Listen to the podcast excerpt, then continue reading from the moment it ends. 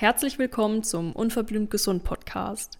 Heute dreht sich alles rund ums Thema Proteine. Wie viel wird von den Fachgesellschaften empfohlen? Was sagt die aktuelle Datenlage? Und wie kannst du deinen Proteinbedarf mit einer vegetarischen bzw. veganen Ernährung decken? Ich glaube, zu keinem bzw. sehr wenigen Themen gibt es so viele konträre Meinungen wie zum Thema Protein. Immer wieder sieht man ja auch angstmachende Schlagzeilen, die vor zu viel Protein warnen. Und genau deshalb dachte ich mir, es macht einfach mal Sinn, darüber eine Podcast-Folge aufzunehmen, um mal ein bisschen aufzuräumen.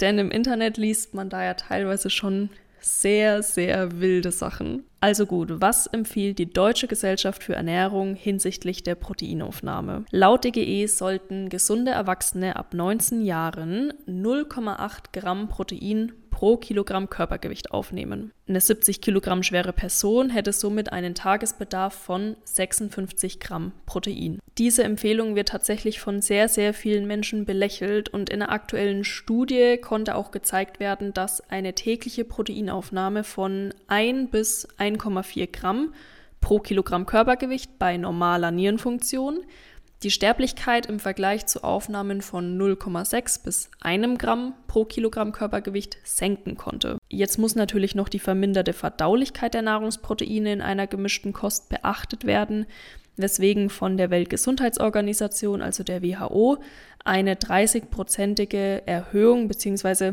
ein 30-prozentiger Zuschlag empfohlen wird. Und mit diesem Sicherheitszuschlag von 30 Prozent liegt die Empfehlung für eine tägliche Proteinaufnahme für gesunde Erwachsene somit bei circa 1,6 Gramm pro Kilogramm Körpergewicht. Wenn wir jetzt mal in den Sport schauen, dann liegen die täglichen Zufuhrempfehlungen für junge Kraftathleten bzw. Anfänger im Bodybuilding bei ca. 2,0 Gramm pro Kilogramm Körpergewicht. Zum Muskelerhalt bei Reduktionsdiäten werden Proteinaufnahmen von 2,3 bis 3,1 Gramm pro Kilogramm Körpergewicht empfohlen. Wenn du auf eine Menge von 2 Gramm oder höher gehst, solltest du aber im Idealfall wirklich zuvor erstmal deine Nierenfunktion beim Arzt testen lassen. Und auch die ISSN, also die International Society of Sports Nutrition, unterstreicht diese Empfehlung, indem sie darstellt, dass zum Aufbau und dem Erhalt von Muskelmasse eine tägliche Gesamtproteinaufnahme im Bereich von 1,4 bis 2,0 Gramm Protein pro Kilogramm Körpergewicht bei normaler Nierenfunktion für die meisten Trainingseinheiten ausreichend ist. Entscheidend ist tatsächlich auch die Menge an Eiweiß, die du pro Portion aufnimmst. Die Empfehlungen zur optimalen Proteinmenge pro Mahlzeit, um den Muskelaufbau zu maximieren, sind zwar gemischt und hängen von den gesetzten Reizen im Training oder auch vom Alter ab. Allgemeine Empfehlungen liegen derzeit aber bei 0,25 Gramm Protein pro Kilogramm Körpergewicht bzw einer absoluten Dosis von 20 bis 40 Gramm pro Mahlzeit. Wichtig ist, dass zum Erreichen des Proteinbedarfs immer die Food First Empfehlung eingehalten werden sollte. Das bedeutet, dass der Bedarf zunächst durch den Konsum von Lebensmitteln gedeckt werden sollte. Grund für die Food First Empfehlung ist zum einen die gesteigerte Muskelproteinsynthese und zum anderen die positiven Auswirkungen auf die allgemeine Ernährungsqualität.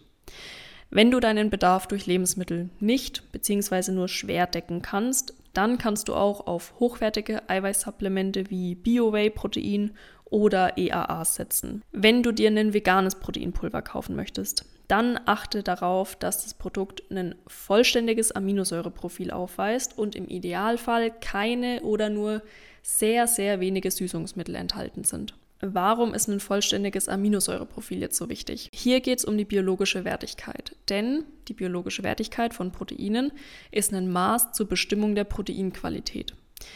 Sie gibt an, wie gut das aufgenommene Protein in körpereigenes Protein umgewandelt werden kann. Dabei ist es wichtig zu wissen, dass eine Aminosäure, wenn sie in ein körpereigenes Protein eingebaut wird, dem Körper nicht mehr für den Aufbau anderer körpereigener Proteine zur Verfügung steht. Für jedes weitere Protein benötigt der Körper also weitere Aminosäuren. Selbst wenn fast alle benötigten Aminosäuren vorhanden sind und nur eine einzige fehlt, dann kann das körpereigene Protein nicht gebaut werden. Und genau deswegen ist ein vollständiges Aminosäureprofil auch so wichtig. Um eine Vergleichbarkeit der Umwandlung verschiedener Proteine herzustellen, wurde das Hühnerei damals mit einer biologischen Wertigkeit von 100 als Referenzwert festgelegt. Durch Proteinkombinationen kannst du aber durchaus eine höhere biologische Wertigkeit erreichen. Die Ziffer 100 stellt also kein absolutes Maximum der biologischen Wertigkeit dar. Das Problem an der pflanzlichen Ernährung ist jetzt, dass pflanzliche Lebensmittel im Vergleich zu tierischen Lebensmitteln meist eine geringere biologische Wertigkeit aufweisen. Aber wie gesagt, die Wertigkeit kann durch bestimmte Lebensmittelkombinationen erhöht werden. Dabei geht es auch überhaupt nicht darum, dass du pro Mahlzeit alle essentiellen Aminosäuren aufnimmst, sondern eher darum, dass du sie am Ende des Tages durch alle insgesamt verzehrten Mahlzeiten im Körper zugeführt hast. Gute Kombinationen pflanzlicher Eiweißquellen wären zum Beispiel Getreide mit Hülsenfrüchten oder auch Hülsenfrüchte mit Nüssen und Samen. Als Vegetarier eignen sich Kombinationen wie Kartoffel- und Milchprodukte, also zum Beispiel Ofenkartoffeln mit Kräuterquark oder aber Kartoffeln mit Ei sehr gut. So, ich hoffe, ich konnte jetzt ein bisschen aufräumen bei der ganzen Verwirrung rund ums Thema Proteine bzw. Proteinaufnahme. Wenn du gerne meinen Podcast hörst, würde ich mich natürlich sehr freuen, wenn du mir eine Bewertung bei Spotify oder Apple Podcast hinterlässt, damit der Podcast auch einfach noch weiteren Menschen vorgeschlagen wird. Damit vielen Dank fürs Zuhören und ich würde mich freuen, wenn du auch zur nächsten Folge wieder einschaltest.